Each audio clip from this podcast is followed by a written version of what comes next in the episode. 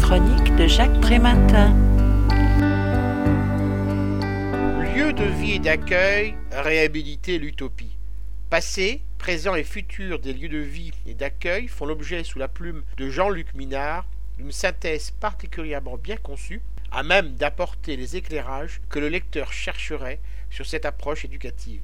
C'est dans les années 1970 qu'émergent ces espaces atypiques dont l'égérie, Ferdinand Deligny, est longuement présenté par l'auteur.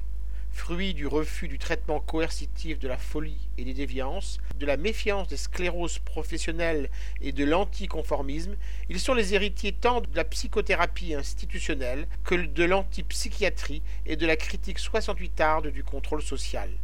Il faudra attendre 30 ans pour que la loi de 2005 les intègre officiellement dans le dispositif institutionnel de l'action sociale. Gageur que de vouloir définir des lieux marqués avant tout par leur hétérogénéité, leur singularité et leur originalité. L'auteur s'y essaie avec bonheur.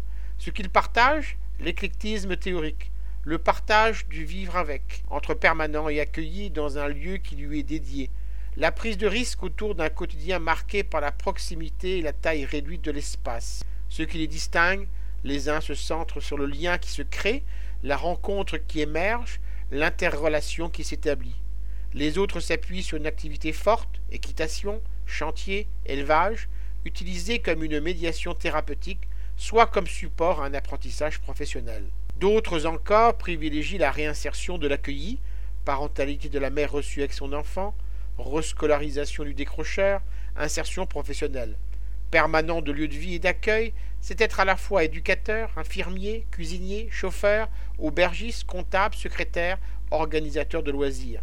C'est un peu un métier, un peu un mode de vie en marge, une activité un peu sous contrôle, ce flou étant justement ce qui permet la créativité et l'innovation.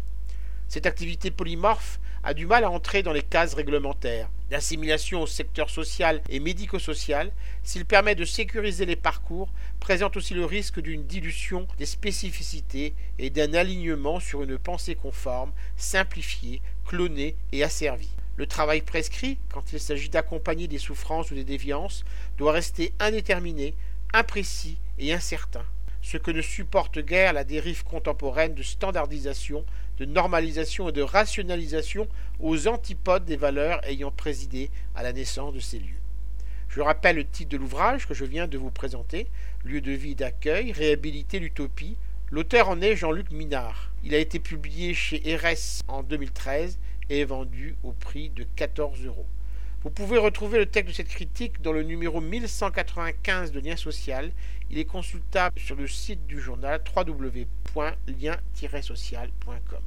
Je vous dis à très bientôt.